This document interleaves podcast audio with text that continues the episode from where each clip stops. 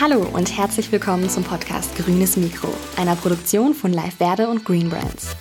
Hier hörst du regelmäßig spannende Interviews mit nachhaltigen CEOs, prominenten Persönlichkeiten und WissenschaftlerInnen zu den Themen nachhaltige Wirtschaft, grüne Produkte und innovative Ideen. Unterstützt wird der Podcast vom Deutschen Nachhaltigkeitspreis, dem FAZ-Institut und Baum e.V. Dieses Mal im grünen Mikro Michael Dütsch, Vice President bei UPM Biochemicals. Die Themen Bioökonomie und grüne Chemie. Unser Host Markus Noack wollte von Michael Dütsch wissen, was die Bioökonomie alles umfasst, was UPM unter Biochemikalien der nächsten Generation versteht und warum UPM laut deutschem Nachhaltigkeitspreis zu den Transformationsspitzenreitern im Bereich Klima gehört. Und jetzt direkt rein ins grüne Mikro mit Michael Dütsch, dem Vice President bei UPM Biochemicals. Wisst ihr eigentlich, dass es auch biologische Nahrung für Tiere gibt? Die Wahl von reinem biologischen Futter ohne Zusatz von chemischen Duft-, Farb- und Geschmacksstoffen, Pestiziden und GVO kann dabei helfen, Allergien bei Haustieren verschwinden zu lassen, für ein glänzendes Fell und einen besseren Stuhlgang sorgen. Der Prozess der Herstellung von Bio-Lebensmitteln steht unter strenger Aufsicht. Bei Yara, Hersteller von Bio-Hunde- und Katzenfutter, will man sicherstellen, dass alles stimmt. Rohstoffe werden daher vor ihrer Verarbeitung umfassend analysiert. Yara besucht seine Lieferanten auch persönlich, um sich davon zu überzeugen, dass die Tiere ein besseres Leben haben und die Rohstoffe wirklich biologisch sind.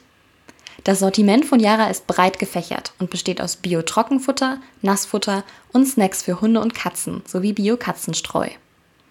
Produkte von Yara gibt es in deinem lokalen Bioladen, wie zum Beispiel Erdkorn, Super Biomarkt, der Bio Company, im Basic Biomarkt oder bei Dens. Online findet ihr die Produkte von Yara unter anderem auf www.yara.de oder bei www.petspremium.de. Ja, hallo Michael.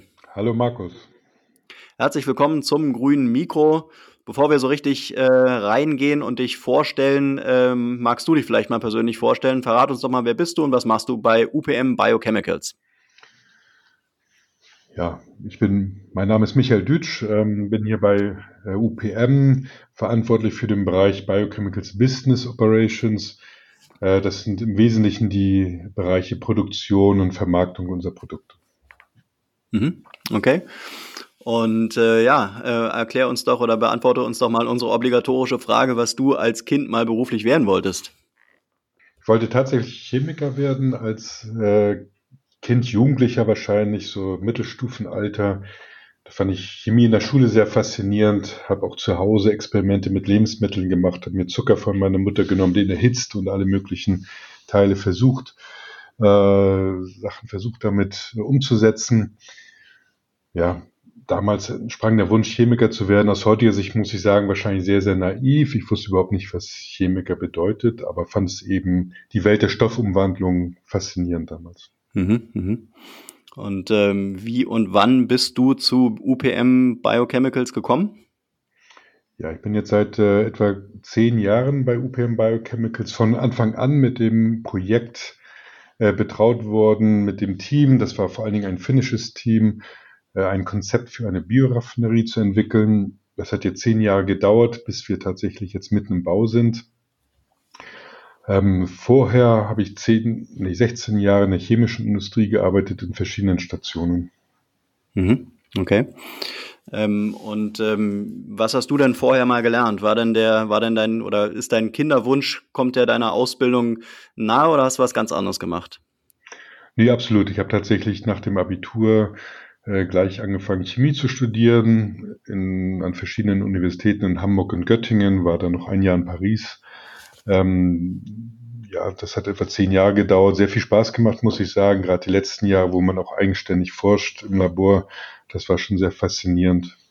Mhm. Dann habe ich wie üblich als Chemiker in der industriellen Forschung angefangen, bei einem kleinen Unternehmen in Nordrhein-Westfalen in der Forschung und habe dann verschiedene Stationen, bin durch verschiedene Stationen gelaufen im Bereich Management äh, wie Konzernstrategie, Controlling, bin im Marketing gelandet. Also sehr, sehr unterschiedliche Dinge gemacht, bevor ich dann tatsächlich vor zehn Jahren zu UPM gewechselt bin. Mhm, mhm. Vielleicht kannst du uns, einen Chemiker hatten wir tatsächlich noch nicht im Podcast, äh, vielleicht kannst du uns mal so ein bisschen ähm, in die Karriere eines äh, Chemikers, einer Chemikerin mit äh, reinnehmen. Wie ist denn so der klassische Weg, wenn man Chemie studiert? Würdest du sagen, dass du den klassischen Weg gegangen bist? Ich glaube, ich bin den klassischen Weg gegangen, in der Tat. Ähm, also damals Diplom-Chemie, dass wir heute Masterstudiengang Chemie und wie die meisten Chemiker, ich glaube, das ist der Studiengang mit den höchsten Promotionszahlen, beendet man den tatsächlich mit der Doktorarbeit. Habe das auch gemacht. Ähm, in der organischen Chemie ein, ein, ein ja, Spezialisierungsgebiet in der Chemie, das sich mit den organischen Molekülen, also Kohlenwasserstoffen im Wesentlichen äh, beschäftigt. Und hatte dann die Entscheidung zu treffen, am Ende der Doktorarbeit äh, schlage ich eine Hochschulkarriere ein oder gehe ich in die Industrie? Das sind, würde ich sagen, die beiden Hauptauslässe für Chemiker äh, und bin tatsächlich in die chemische Industrie gegangen und dort wie die meisten eben in der Forschung und Entwicklung angefangen als Labormanager oder Laborleiter mit zwei Laboranten im Labor, mit denen man dann zu, zusammen Forschungsprojekte bearbeitet hat. Mhm. Warum entscheidet man oder warum entscheiden sich die meisten eben für den einen oder für den anderen Weg? Ist es, wenn man sich in die, für die Industrie entscheidet, am Ende dann doch das Geld oder warum geht man den Weg? Ich weiß nicht, ob es tatsächlich das Geld ist. Es hat auch sehr viel mit Interesse zu tun. Hat man äh, ein Faible für Wissenschaft und will den Dingen wirklich auf den Grund gehen und ist total fasziniert äh, von Chemie an sich, von der Wissenschaft Chemie, dann schlägt man eher die Hochschulkarriere an möchte man aber die Dinge auch umgesetzt wissen im großen Maßstab und wirklich Tonnen im Tonnenmaßstab Produkte herstellen. Äh, wenn man das fasziniert find, faszinierend findet, wie Chemiewerke arbeiten mit den ganzen Verrohrungen und überall dampft und qualmt ist, ähm, dann geht man in die Industrie. Es ist auch sehr faszinierend zu sehen, wenn man sich die Umwelt äh, anschaut, das Umfeld anschaut, ihr euch das Umfeld anschaut, ähm, sämtliche Oberflächen in Räumen sind eigentlich aus Chemie hergestellt. Die Wandfarbe besteht letztendlich aus Chemikalien, die dort äh, Bestandteile der Farben sind. Der Teppichboden, Polyamide meistens, äh, sind aus äh, Chemikalien hergestellt. Die Beschichtung von Holzfußboden, wenn man auf einen Parkettboden geht, die Textilien, die Farbstoffe der Textilien, Medikamente. Es spielt, die Chemie spielt überall im täglichen Leben, im modernen Leben eine wichtige Rolle. Und es ist einfach faszinierend, wie man aus Grundstoffen, also in der Vergangenheit vor allen Dingen Gas, Erdöl und Kohle, in der Zukunft äh, sicherlich andere Rohstoffe, dazu kommen wir später noch, wie man aus diesen Grundstoffen solche Vielfalt, Vielzahl von unterschiedlichen Produkten herstellen kann. Das hat mich fasziniert und ich wollte eben auch sehen, wie man das großtechnisch machen kann, wie das sicher funktioniert, ohne die Umwelt zu beschädigen. Da hat die chemische Industrie sicherlich einige ähm, sehr viel gelernt in den letzten Jahrzehnten, das eben auch umweltverträglich zu machen. Der nächste große Schritt ist dann die Transformation, ist nicht nur umweltverträglich zu gestalten, sondern auch klimaneutral. Mhm, mh. Welche, was würdest du sagen, welche Rolle spielt ähm, die Chemie, das Thema Chemie äh, heute für uns als Gesellschaft? Du hattest gerade schon gesagt, Chemie steckt in ganz, ganz vielen Produkten drin. Ich denke, viele Leute ähm, lieben entweder die Chemie oder sie hassen sie. Ich glaube, so in, sowas in der Mitte gibt's fast gar nicht oder man kann halt damit nichts anfangen. Ähm, aber ähm, gerade vielleicht auch aus Nachhaltigkeitsgesichtspunkten, was würdest du sagen, welche Rolle spielt die Chemie für uns als Gesellschaft? Ob man Chemie jetzt äh, hasst oder liebt, äh, sei mal dahingestellt. Ich glaube, Fakt ist, dass äh, ohne chemische Lösungen wird es keine Klimaneutralität oder klimaneutrales modernes Leben geben. Wenn wir wirklich weiterhin auch neue Technologien nutzen wollen, wir denken an äh, Smartphones beispielsweise oder nächste Generation von Technologien, sei es die Elektromobilität, äh, Photovoltaikanlagen, überall dort stecken auch chemische, physikalisch-chemische Prozesse dahinter. Die müssen erforscht werden, entwickelt werden. Dazu gehören auch immer Materialien. Wir werden immer in der Zukunft nutzen, Materialien nutzen, die vom Menschen gemacht worden sind und Materialien herzustellen. Dafür braucht man sehr viel Chemiekenntnis, Chemie-Know-how. Dafür brauchen wir großvolumige Prozesse. Wir müssen wissen, wie man das sicher hinbekommt, ohne die Umwelt zu schädigen. Dafür ist Chemiewissen notwendig. Äh, das vergessen viele. Ja, Chemie hat ein, für einige, die es hassen, nicht nur das Image, das vielleicht in der Schule ein schwieriges, abstraktes Fach war, hm. aber eben tatsächlich auch verantwortlich für viel, viele Chemie, äh, Chemieunfälle, wenn man dann denkt an Umweltverschmutzung äh, etc. Mhm. aber letztendlich es führt an der Chemie für Lösungen, was Umweltfragen angeht, was Klimaneutralität angeht, führt an der Chemie kein Weg vorbei. Mhm. Ähm, jetzt bist du ähm, Profi, was das Thema Chemie anbelangt. Ähm, wie würdest du denn Kinder an das Thema heranführen, sodass man vielleicht in der Schule irgendwie mit dem ähm, Thema mehr Leute abholt und auch vielleicht mehr begeistern kann? Ja, was äh, das ist, hat ja was Zauberhaftes, ja. Also im wahrsten Sinne des Wortes, wenn man überlegt, dass man aus ein, aus dem Erdgas beispielsweise in Gasform über mehrere Umwandlungsschritte einen Kunststoff herstellen kann. Ein Kunststoff beispielsweise ein Spielzeug, womit Kinder spielen. Und wenn man sich dort mal anschaut, auf welchem Weg das funktioniert, das ist äh, faszinierend, das hat etwas Zauberhaftes, etwas Magisches. Und wenn man das rüberbringt und den Kindern erläutern kann, wie so etwas in, ja, in, als Zauberei letztendlich darstellen kann, ist, glaube ich, schon, weckt es auch äh, sehr viel Fantasie und Kreativität bei den Kindern. Mhm. Hattest du einen, einen guten Chemielehrer oder eher einen schlechten? Ähm, es fängt ja relativ spät an, zumindest bei mir damals in der Schule, dass man eigentlich erst in der Mittelstufe konfrontiert wurde mit Chemie. Ich hatte einen sehr, sehr guten und der hat es äh, da, für den waren Experimente sehr wichtig. Ich glaube, das ah. ist auch für Kinder wichtig. Man muss natürlich aufpassen, dass es äh, mit ungiftigen Chemikalien gemacht wird, aber man kann dort sehr viele Experimente machen und das mögen ja Kinder. Also das, ich habe es geliebt äh, zu sehen, wie äh, wie Stoffe umgewandelt wurden von einem in das andere, wie man das selber auch machen konnte im Labor. Also das, ich fand es sehr faszinierend und das kann man sicherlich viel, viel früher anfangen, schon im Grundschulalter ähm, Kinder davon zu faszinieren.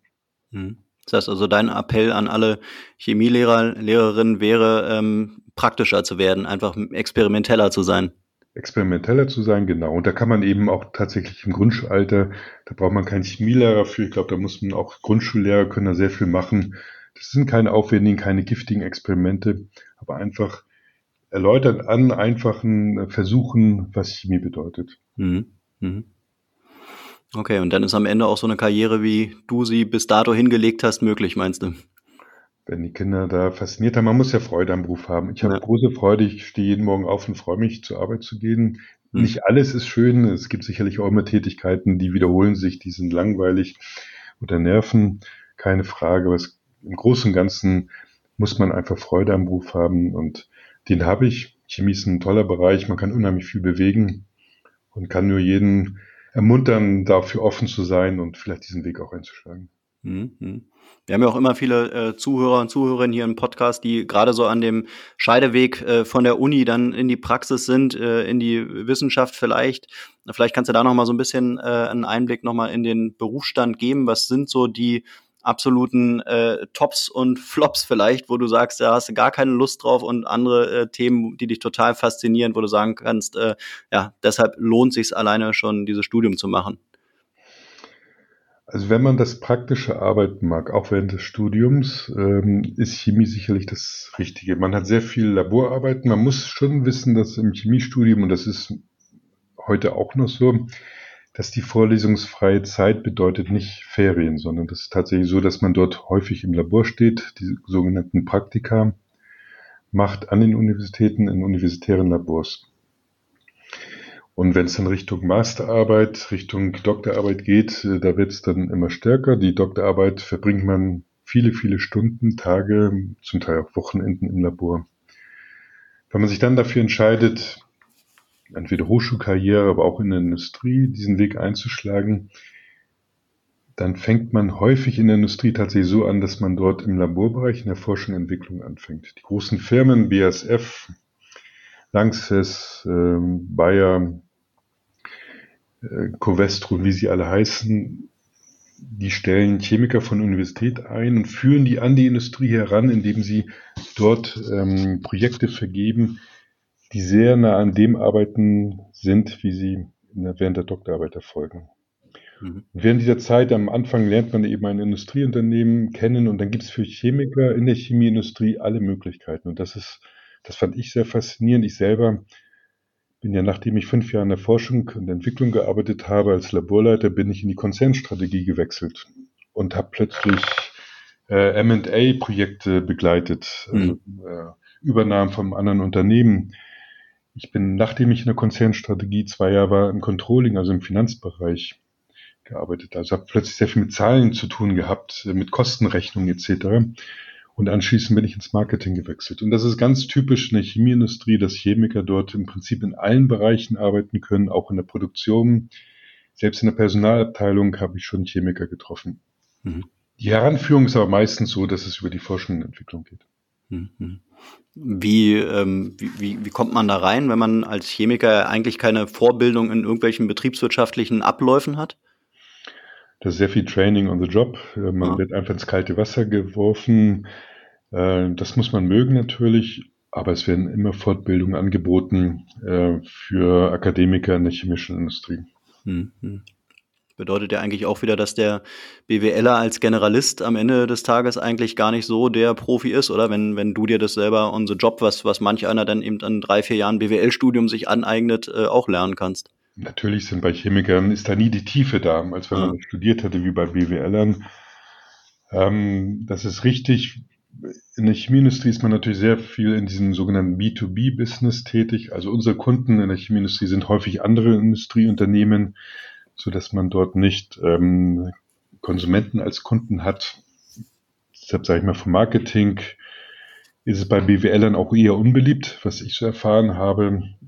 Und es ist sehr viel Wissen notwendig, um dort äh, mit Kunden zusammenzuarbeiten.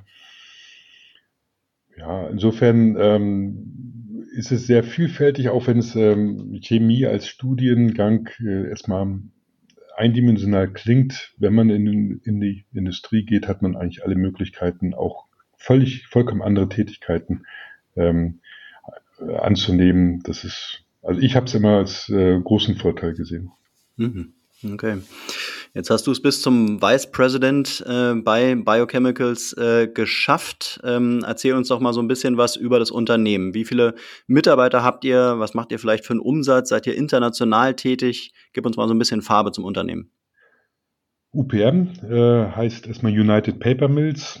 Und wie der Name schon sagt, sind wir eigentlich gar keine, gar kein Unternehmen der Chemieindustrie. United Paper Mills ist in den 90er Jahren entstanden durch den Zusammenschluss von verschiedenen papierherstellenden Unternehmen. Äh, es ist ein finnisches Unternehmen, wird an der Börse in Helsinki gehandelt. Also wir sind eine Aktiengesellschaft mit ähm, gut 17.000 Mitarbeitern und ein Jahresumsatz, der sich so zwischen 9 und 10 Milliarden Euro bewegt in den letzten Jahren. Das Corona-Jahr 2020 äh, lag etwas niedriger. Mhm. Ja, also unser Hauptgeschäft ist immer noch, äh, sind immer noch die äh, Papierwerke. Wir stellen allerdings lediglich grafische Papiere her, also Papiere, die bedruckt werden. Das sind Zeitungspapiere, Magazinpapiere von Werbebroschüren, aber auch Büropapier, die typischen DIN A4 äh, weißen Papiere, die man selber im Drucker benötigt. Die anderen Papierbereiche wie Verpackungspapier oder Hygienepapier, also Toilettenpapier beispielsweise. In diesen Bereichen sind wir nicht, nicht direkt tätig. Der Markt der bedruckbaren Papier, der geht zurück. Das ist ein schrumpfender Markt und hart mhm. umkämpfter Markt, weil es immer stärker Überkapazitäten gibt, weil immer weniger Papier verbraucht wird. Man mag es kaum glauben, aber tatsächlich nimmt ähm, der Anteil oder die Menge an Zeitungspapier ab, an Magazinpapier nimmt, nimmt es ab. Die Werbebudgets der Unternehmen gehen immer mehr Richtung E-Medien, Printmedien, äh, werden immer weniger bedacht mit Werbeanzeigen beispielsweise. Man bekommt auch, wenn man es nicht wahrhaben will, im Briefkasten trotzdem eigentlich weniger Werbebroschüren im Vergleich zur Vergangenheit. Mhm. Und deshalb hat sich UPM überlegt in den letzten 15 Jahren, wir müssen in anderen Bereichen aktiv werden. Wie ihr vielleicht wisst, stellt man Papier aus Holz her. Das heißt, man wandelt Holz um in, in Fasern, entfärbt die Fasern zum Teil, damit man weißes Papier bekommt äh, und stellt daraus Papier her. Oder man nimmt äh, Altpapier und wandelt das Altpapier in frisches Papier um. UPM ist der größte Recycler von Papier europaweit. Ähm, und wo können wir, das war die Fragestellung von UPM, wo können wir diese Kenntnis der Umwandlung von Holz oder Fasern, Papierfasern in andere Werkstoffe, wo können wir das anwenden? Wir haben ein Werk gebaut in Finnland, um aus Reststoffen bei der Papierherstellung, um aus Reststoffen äh, Kraftstoffe herzustellen. Diesel, wir stellen erneuerbaren Diesel her in Finnland. ähm, und haben da gezeigt, dass auch chemische Umwandlungen für uns zwar Neuland sind, aber letztendlich wir das ähm, sehr erfolgreich äh, durchführen können. Und dann war es klar, das Naheliegende, lass uns doch aus Holz Chemie gewinnen. Und da haben wir an einem Konzept gearbeitet, geforscht, zusammen mit anderen äh, Unternehmen, mit Instituten, Universitäten, Startup-Companies und haben Technologien entwickelt, um aus Buchenholz, dem Laubholz hier in Deutschland, verschiedene Grundchemikalien herzustellen. Wir sind vom Labormaßstab in den Pilotmaßstab, in den Tonnenmaßstab gegangen und haben darauf eben ähm, Studien angesetzt, um zu zeigen, dass man das auch großtechnisch umsetzen kann. Im Jahr 2020 hat dann unser Aufsichtsrat, Board of Directors heißt es bei uns, die Entscheidung getroffen, in eine großtechnische Anlage zu investieren. Das sind insgesamt 550 Millionen Euro, die dort investiert werden, um, um eine Anlage zu bauen, die aus Buchenholz Chemikalien herstellt. Diese Investition tätigen wir in Leune, in Sachsen-Anhalt, in Mitteldeutschland, in einem Chemiepark, der eine lange Historie hat, 1916 äh, gegründet wurde, und nach der Wiedervereinigung ist, oder vor der Wiedervereinigung zu DDR-Zeiten war es der, ein sehr, sehr großer Chemiestandort. Nach der Wiedervereinigung wurden einige Werke hier geschlossen. Es gab sehr viele Freiflächen. Und so eine Freifläche haben wir gekauft und bauen da diese Raffinerie, die Ende nächsten Jahres ähm, angefahren wird und dann im Jahr 2023 Produkte ausliefern kann. Mhm. Das heißt, ihr stellt aus Buchenholz Chemikalien her und ähm, ist ja eigentlich die Frage, wo kommt das Buchenholz her? Das Buchenholz kommt aus der Region. Das ist ja das Typische an dem neuen, an der neuen nachhaltigen Chemie, dass es auch ähm, eine regionale, ein regionales Wirtschaften ist. Man nennt das Bioökonomie, also biobasierte Materialien oder ein Wirtschaften mit biobasierten Materialien. Und das ist immer eine Regionalisierung von Wirtschaft. Während heute die Rohstoffe äh, für die chemische Industrie aus äh, Russland kommen, aus dem Nahen Osten kommen, aus Nordamerika kommen, also sprich äh, Gas und Erdöl, ähm, die, sind die bioökonomischen Prozesse gekennzeichnet dadurch, dass die Biomasse eben in der Nähe ähm, aus der Nähe kommt und die Produkte möglichst auch in der Nähe weiterverarbeitet werden. Ähm, das Buchenholz, was wir verwenden, kommt entweder aus Sägewerken als Sägespäne. Also es gibt große Sägewerke, die stellen Parkettböden oder Bretter für Möbelherstellung her und da fällt relativ viel, fallen relativ viel Sägespäne an. Diese Reststoffe können wir verwenden. Und bei der Pflege, nachhaltigen Pflege von Wäldern, das heißt, man nimmt junge Bäume raus, so pflegt man Wälder, bewirtschaftet sie, damit andere Bäume groß werden, mächtig werden, alt werden. Und dieses Durchforstungsholz, was man bei der Pflege von Wäldern gewinnt, das können wir auch verwenden. Mhm. Und das sind die beiden Quellen für unser Holz. Wichtig ist, dass wir nur Holz verwenden, was aus sogenannten nachhaltig bewirtschafteten Wäldern kommt, die zertifiziert sind. Es gibt die zwei meistverbreiteten Siegel für nachhaltig bewirtschaftete Wälder. Das ist das FSC oder PFC-Siegel. Das kennt man vielleicht vom Buchdruck her, wenn man ein Buch oder einen Schreibblock hat, äh, dass da die Siegel, FSC-Siegel zu sehen ist. Mhm. Wir verwenden nur solches Holz. Das heißt im Grunde genommen, ganz einfach ausgedrückt, dass nicht mehr Holz aus dem Wald herausgeholt wird, geerntet wird als Nachwächst jedes Jahr. Und dass auch sichergestellt wird, dass beispielsweise die Biodiversität aufrechterhalten wird, das heißt seltene Baumarten geschützt werden, dass es eine bestimmte Menge Totholz gibt, liegendes Totholz wie auch stehendes Totholz, was immer ein Habitat für Insekten ist. Und diese ganzen Kriterien müssen erfüllt werden, um es eben ähm, entsprechend äh, zu bezeichnen und um auch diese Label FSC oder PFC-Label zu erhalten. Mhm. Jetzt hast du ja eingangs gesagt, dass ihr so rund 9 Milliarden Umsatz macht. Äh, ist das mit diesem neuen Produkt weiterhin möglich? Und dann haben ja Unternehmen auch noch die Eigenschaft, dass sie eigentlich jedes Jahr mehr Umsatz machen wollen, also ein Wachstum hinlegen möchten. Ähm, ist das möglich? Ähm, das ist sicherlich ein Aspekt. Ähm, ja, das ist möglich. Ähm, wir haben in den vergangenen 15 Jahren gezeigt, dass wir trotz äh, schrumpfenden Papierabsatzes von etwa 90 Prozent des Gesamtumsatzes auf 50 Prozent oder weniger als 50 Prozent des Gesamtumsatzes geschrumpft sind. Und diese 50 Prozent, die weggefallen sind, 40 bis 50 Prozent, die vom Papierumsatz weggefallen sind, haben wir tatsächlich mit neuen Produkten ersetzt.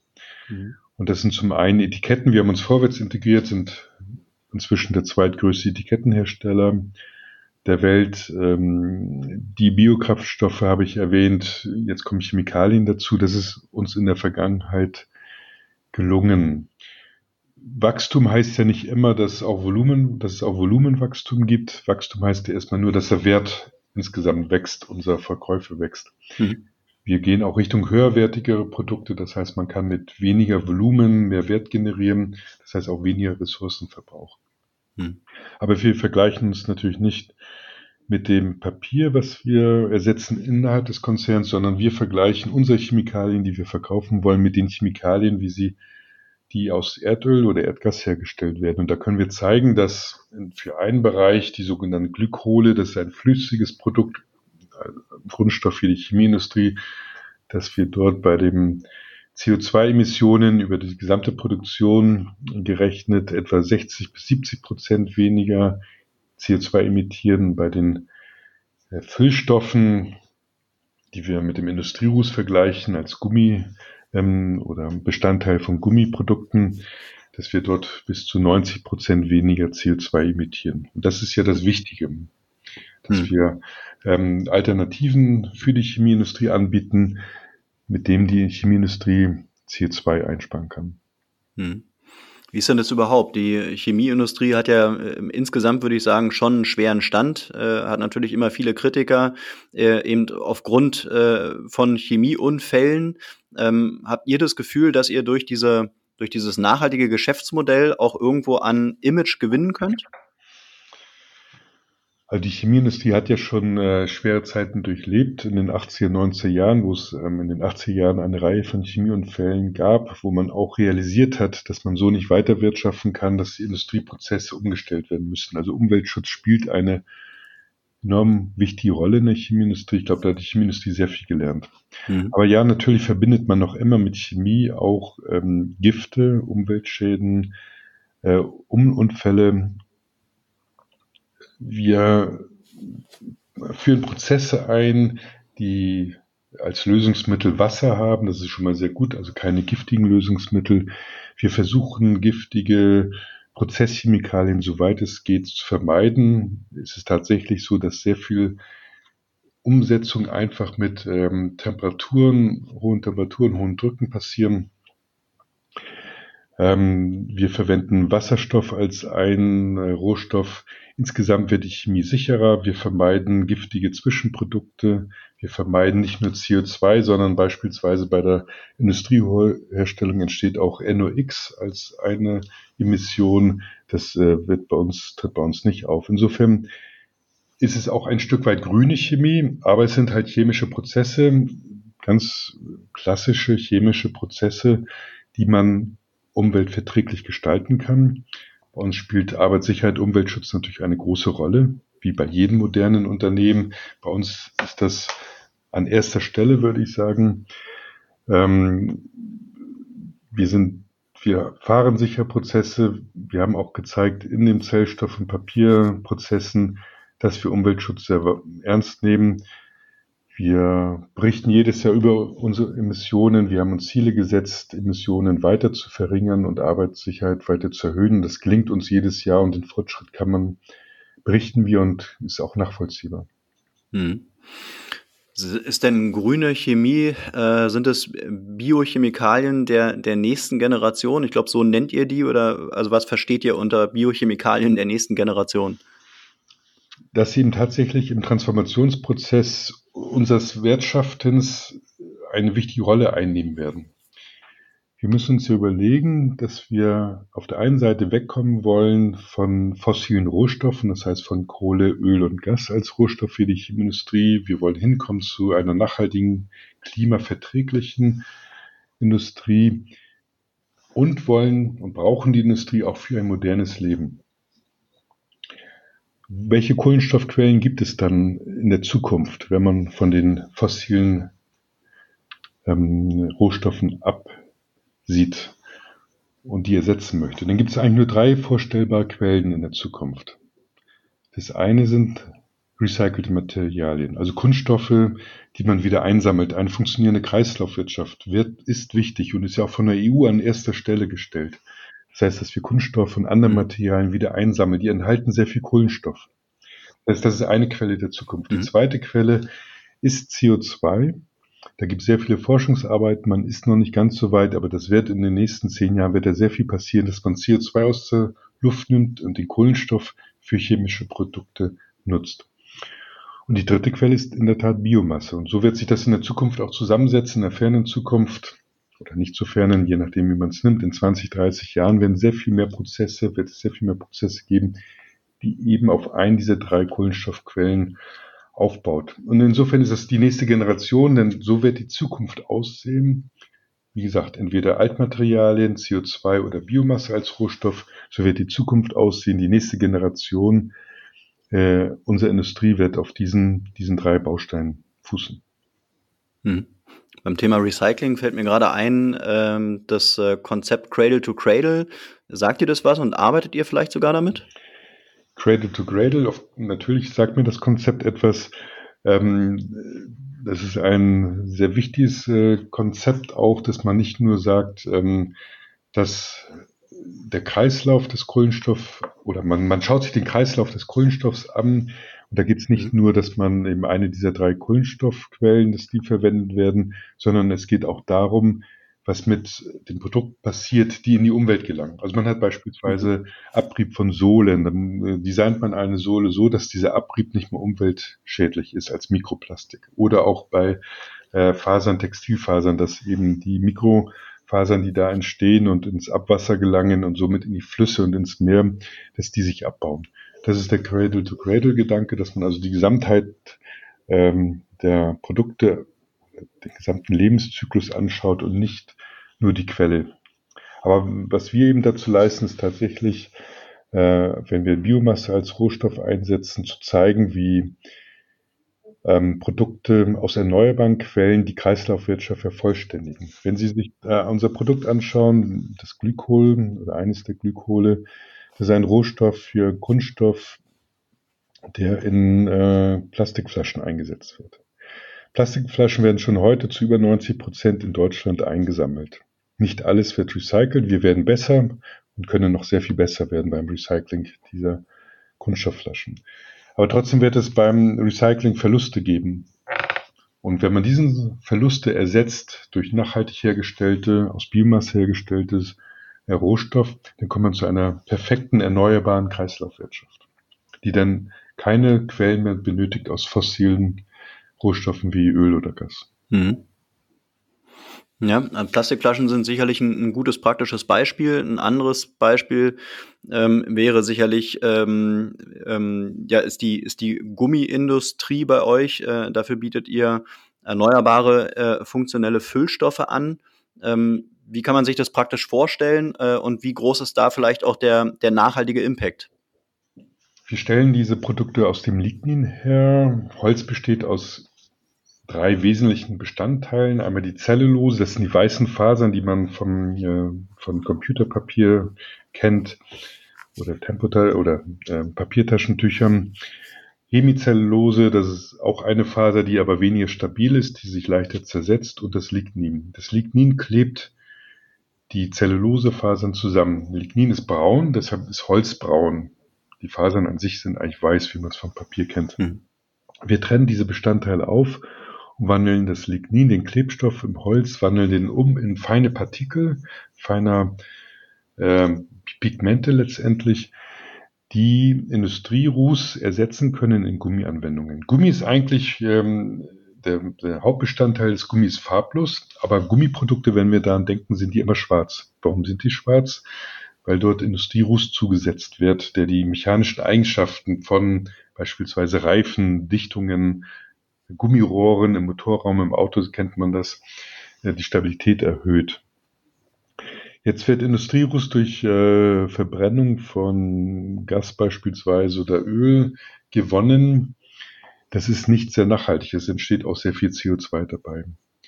Wir können diesen Industrieruß ersetzen im Gummi durch ähm, ein Abkömmling vom Lignin. Das ist selber ein chemischer Prozess, den wir durchführen werden in der Bioraffinerie und können damit, erstmal senken wir den CO2-Fußabdruck dieses Bestandteils, also statt Industrieruß setzt man unseren ein, 90 Prozent weniger CO2-Fußabdruck und senken so den CO2-Fußabdruck auch des Gummis insgesamt. Ähm, das ist ein wesentlicher Bestandteil, etwa ein Drittel, je nach Anwendung, etwa ein Drittel äh, im Gummi sind Füllstoffindustrie Ruß bisher und das heißt, es ist ein signifikanter Beitrag, wenn wir diesen Industrieruß ersetzen durch, durch unsere funktionellen Füllstoffe, die wir aus Lignin herstellen. Mhm. Welche Rolle spielt das Lignin in der Industrie generell? Was nimmt das für prozentual für, für einen Wert ein? Also wir werden dieses Lignin und diesen Füllstoff ja erst äh, herstellen. In der Zukunft heute ist schon wert, wenn man das sogenannte holzfreie äh, Papier herstellt. Holzfrei ist in Wirklichkeit nicht holzfrei, sondern es wird immer noch aus Holz hergestellt. Nur ist es eigentlich ligninfreies Papier. Dieses Lignin wird zur Energieerzeugung verwendet. Das sind riesige Mengen dort in der Papierindustrie die in den sogenannten Zellstoffwerken eben verbrannt werden. Das ist auch wichtig äh, für die Zellstoffindustrie. Die gewinnt ihre eigene, gewinnt ihre eigene Energie letztendlich aus dem Verbrennen dieses nachwachsenden Rohstoffes, was gut ist. In diesem Prozess werden auch die Chemikalien für die Holzbearbeitung äh, wiedergewonnen. Also sind riesige Mengen, aber heute werden sie verbrannt, aber wir zeigen ihm Wege auf, diese auch stofflich zu nutzen. Mhm. Das sind jetzt, ähm, sind natürlich alles irgendwo ähm, ähm, ja, Wörter letztendlich, die jetzt so im normalen Sprachgebrauch nicht, nicht wirklich vorkommen, Lignin als ein Beispiel. Äh, wie kann man denn äh, der Allgemeinheit solche Prozesse irgendwie näher bringen und verständlicher machen? Ich denke mal, ihr werdet definitiv auch einen Nachhaltigkeitsbericht haben. Da stehen solche, ähm, ja, solche Sachen sicherlich alle drin. Ähm, aber wie kann man dem, dem Otto Normalverbraucher solche Sachen äh, leicht verständlich rüberbringen? Ja, ich beschreibe mal ganz grob äh, den Prozess. Wir, wir kriegen also tatsächlich die, die, entweder die Sägespäne oder die, das Durchforstungsholz hier angeliefert. Wenn es Durchforstungsholz ist, sind das Baumstämme, relativ dünne, junge Bäume, die dann äh, erstmal von der Rinde entfernt, oder die Rinde gesäubert wird. Ähm, dann werden die zerhackt. Da hat man so drei, vier Zentimeter große Hackschnitzel die mischt man mit Wasser und erhitzt es unter hohem Druck. Und ähm, anschließend äh, in diesem Prozess wird das Holz, werden Teile rausgelöst. Dadurch sinkt auch die Dimension des Holzes. Also aus den drei bis vier Zentimeter großen Hackschnitzeln entsteht ein Pulver. Und dieses Pulver wird in einem nächsten Schritt mit Wasser vermengt und dann werden Enzyme zugesetzt. Enzyme kennt man aus anderen Bereichen, aus Lebensmitteln beispielsweise. Und die Enzyme essen sozusagen die weißen Fasern auf und verdauen sie zu Zuckern. Äh, und das Lignin, dieser Klebstoff dieser Fasern, das braune, der braune Farbstoff vom Holz bleibt übrig. Also man, mhm. man erhält die Zucker, die lösen sich in Wasser auf und das andere sind, ist ihm das Lignin. Aus dem Lignin stellen wir dann die Füllstoffe her. Das ist auch ein chemischer Prozess. Also dieser braune Farbstoff aus dem Holz, der wird genommen und weiter behandelt in einem chemischen Prozess. Und die Zucker sind in wässriger Lösung. Man setzt einen Katalysator zu, drückt Wasserstoff rauf und am Ende entstehen daraus aus dem Zucker dann die, die Glykole.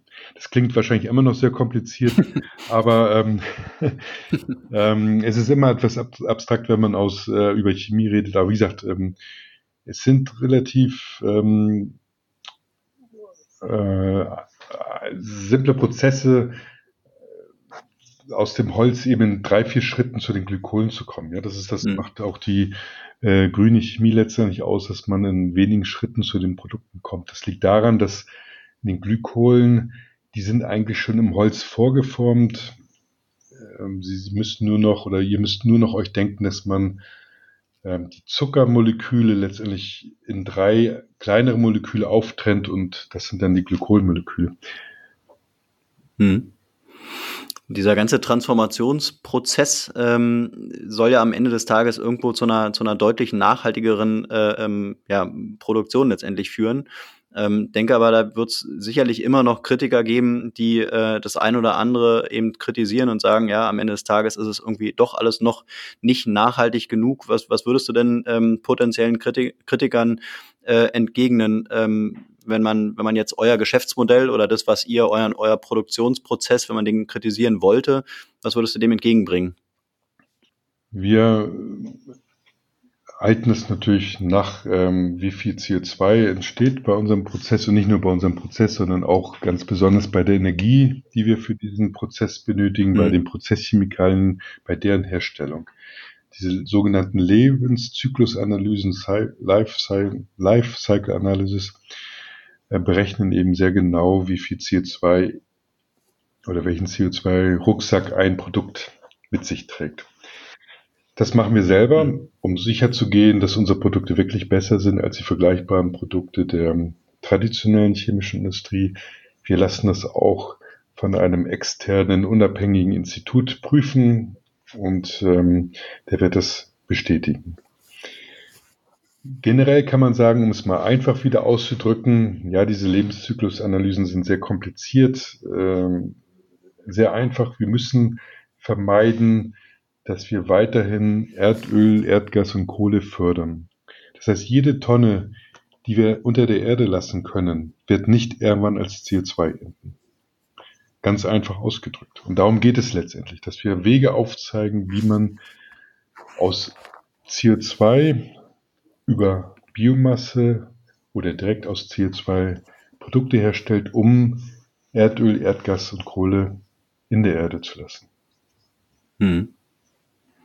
Du hattest auch gerade äh, Wasserstoff erwähnt. Ähm, hab mir gerade die Frage gestellt, spielt Wasserstoff, äh, vielleicht auch die Brennstoffzelle für euch auch eine Rolle? Weil das ist ja im Prinzip auch so ein, äh, so ein Gebiet gerade, ähm, wo im Prinzip was em, em, am Entstehen ist. Wenn man jetzt mal auf die Automobilindustrie blickt, dann äh, ist momentan die Politik irgendwie nur auf die Batterie gerichtet. Äh, die Brennstoffzelle Wasserstoff soll irgendwie dann äh, mittel- bis langfristig äh, dann nochmal ähm, ja, die, die ähm, E-Mobilität ergänzen. Kannst du dazu auch was sagen? Wasserstoff ist nicht nur äh, für die Speicherung von Energie oder für als Kraftstoff von Interesse für, für Brennstoffzellen, sondern ja auch in der mhm. chemischen Industrie ein wichtiges, wichtiger Bestandteil. Wir benötigen auch Wasserstoff in unseren Prozessen. Ähm, das wird sehr viel wichtiger werden in der Zukunft. Ich hatte erwähnt, dass eine der drei Kohlenstoffquellen der Zukunft CO2 ist. Um aus CO2 Produkte herzustellen, chemische Produkte herzustellen, braucht man immer Wasserstoff. Das heißt, die nachhaltige Herstellung von Wasserstoff, das heißt nicht auf herkömmlichen Wege aus Erdgas, sondern durch Elektrolyse mit Strom aus mhm. erneuerbaren Quellen, ist enorm wichtig, immens wichtig. Nicht nur für den Antrieb in einer Brennstoffzelle, was sicherlich ähm, sehr wichtig werden wird für Lkw-Verkehr beispielsweise, ähm, sondern es ist auch essentiell für die Chemieindustrie. Das ist der Energieträger der Zukunft, aber auch als Reaktionsmedium unheimlich wichtig. Mhm. Das heißt also, der grüne Wasserstoff, der spielt für euch eine ganz große Rolle. Der grüne Wasserstoff wird in der Zukunft eine große Rolle spielen, auch für uns und für andere Mitwettbewerber in diesem Segment. Mhm. Jetzt denke ich mal, äh, bekommt man schon mit, dass ihr da wirklich äh, viel macht äh, und auch wirklich ähm, ja, ähm, komplizierte Arbeit einfach jeden Tag macht. Ähm, dafür soll man dann irgendwann auch mal belohnt werden. Ihr wurdet von unserem Partner, dem Deutschen Nachhaltigkeitspreis, vor kurzem offiziell unter die Top-Anwärter auf den Deutschen Nachhaltigkeitspreis für Unternehmen 2022 im Transformationsfeld Ressourcen gewählt. Weißt du, was hier für die Kriterien sind und was vielleicht auch für euch die Nominierung bedeutet? Ähm, die Nominierung ist enorm wichtig für uns. Das ist doch ein sehr äh, wichtiger Preis, der auch honoriert die ganze Arbeit, die man reingesteckt hat. Ähm, wir und die anderen Finalisten in darin Wege aufzuzeigen, wie wir mit neuen Ressourcen umgehen oder mit alten Ressourcen nicht mehr umgehen, wie wir diese ersetzen durch nachhaltige Rohstoffe. Ähm, das ist wird anerkannt durch diesen Preis. Auch selbst, dass wir schon Finalist sind, ist, ist sehr wichtig für uns. Ist ein sehr renommierter Preis. Ähm, wir zeigen eben die Wege auf, die Chemieindustrie und die ganze Wertschöpfungskette neu zu definieren, nachhaltiger zu definieren. Hm. Ja, ähm, vielleicht kannst du noch mal kurz zusammenfassen, ganz am Ende, das kann man dann wahrscheinlich am besten äh, mitnehmen als Fazit, äh, wie ihr die, äh, wie ihr den Übergang äh, in eine nachhaltige Kreislaufwirtschaft schaffen wollt. Wir tragen dazu bei, dass wir hier ein Werk bauen und damit ein Beispiel setzen, ein Leuchtturm setzen in Sachsen-Anhalt, die Wertschöpfungsketten neu zu definieren, die Kreislaufwirtschaft für Kunststoffe beispielsweise komplettieren, dadurch, dass wir eben auch die Rohstoffe nachhaltig herstellen. Hm. Okay. Und spielt es denn, äh, oder wahrscheinlich sogar, äh, spielt ja euer, der Standort äh, in Sachsen-Anhalt spielt wahrscheinlich für die Region auch eine Riesenrolle, oder? Ihr werdet wahrscheinlich da enorm viele Arbeitsplätze auch schaffen. Ähm, seid ihr von der Politik oder fühlt ihr euch von der Politik gut betreut? Wir fühlen uns äh, in Sachsen-Anhalt sehr gut betreut. Das äh, Projekt äh, ist von Anfang an auf sehr großes Interesse gestoßen. Sachsen-Anhalt hat ähm, uns unterstützt in der Standortsuche, bei der Standortauswahl und letztendlich auch der Entscheidung hier für Leuna. Wir schaffen hier über 100 direkte Arbeitsplätze und sicherlich nochmal so viel indirekte Arbeitsplätze. Es ist auch insofern ein Leuchtturm für die Region, weil wir nicht nur in Produktionskapazität investieren, wie viele ähm, westliche Unternehmen in den östlichen Bundesländern, sondern hier auch ein kleines Forschungs- und Entwicklungszentrum gründen, was Mitte Dezember eröffnet wird. Wir haben auch das Management unseres Geschäftsbereiches hier in Leuna angesiedelt. Insofern ein wichtiges Zeichen, dass eben nicht nur äh, hier eine verlängerte Werkbank entsteht, sondern tatsächlich ein ganzes Geschäft geführt wird. Mhm. Sitzt du jetzt äh, auch in Leuna oder? Ja, mein Büro ja. ist in Leuna. Ja. Das ist eine tolle Gegend hier zwischen Halle und Leipzig. Mhm. Zwei interessante, sehr attraktive Städte. Mhm. Ist Sachsen-Anhalt und vielleicht auch der Standort Leuna, ist es so ein, äh, ist es ein, ein, grünes Bundesland, würdest du sagen? Spielt Nachhaltigkeit in Sachsen-Anhalt eine große Rolle? Ja, sagen wir mal so, der Transformationsprozess ähm, ist hier spürbar. Und zwar mehrere Transformationsprozesse. Ein großer, großen Transformationsprozess äh, liegt hinter äh, hat Sachsen-Anhalt hinter sich mit der Wiedervereinigung und der Umstellung der Industrie, wo sehr viel auch ähm, Arbeitsplätze verloren gegangen sind, wo neue Unternehmen in einem mühsamen Prozess äh, neu angesiedelt wurden. Das ist der eine Transformationsprozess. Der nächste steht vor der Tür. Wir sind hier im Mitteldeutschen Revier der Braunkohleförderung und Verstromung von Braunkohle. Auch da ist ja ein Ende gesetzt ähm, und wird wieder neu diskutiert jetzt in den Koalitionsverhandlungen.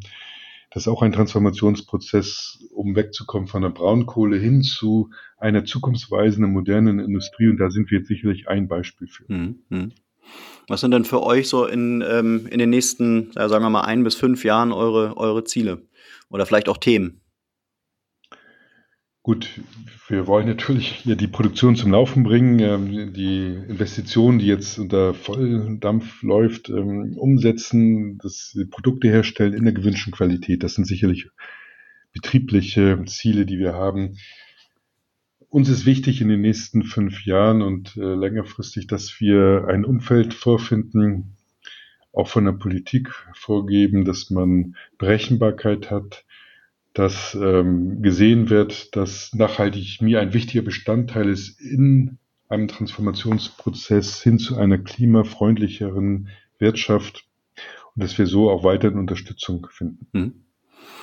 Ja, dann würde ich auch sagen, äh, dir, Michael, vielen Dank für das Gespräch. Ich denke, du hast uns mal in eine äh, Branche reinblicken lassen, in die man vielleicht nicht jeden Tag reinschaut und äh, hast dir, glaube ich, auch große Mühe gegeben, das mal in verständliche Worte zu fassen ähm, und hast ein Unternehmen vorgestellt mit einem riesigen Umsatz, was man, glaube ich, auch so gar nicht so auf dem Zettel hat. Man, man denkt immer nur in den, in den üblichen Verdächtigen, aber es äh, ja, gibt dann doch noch links und rechts wirklich spannende Unternehmen, die auch wirklich dann eben die grüne Zukunft mitgestalten. Von daher ähm, dir vielen Dank für das Gespräch und alles Gute für die Zukunft. Sehr gerne, hat Spaß gemacht, Markus. Super, danke dir. Ciao, ciao. Ciao.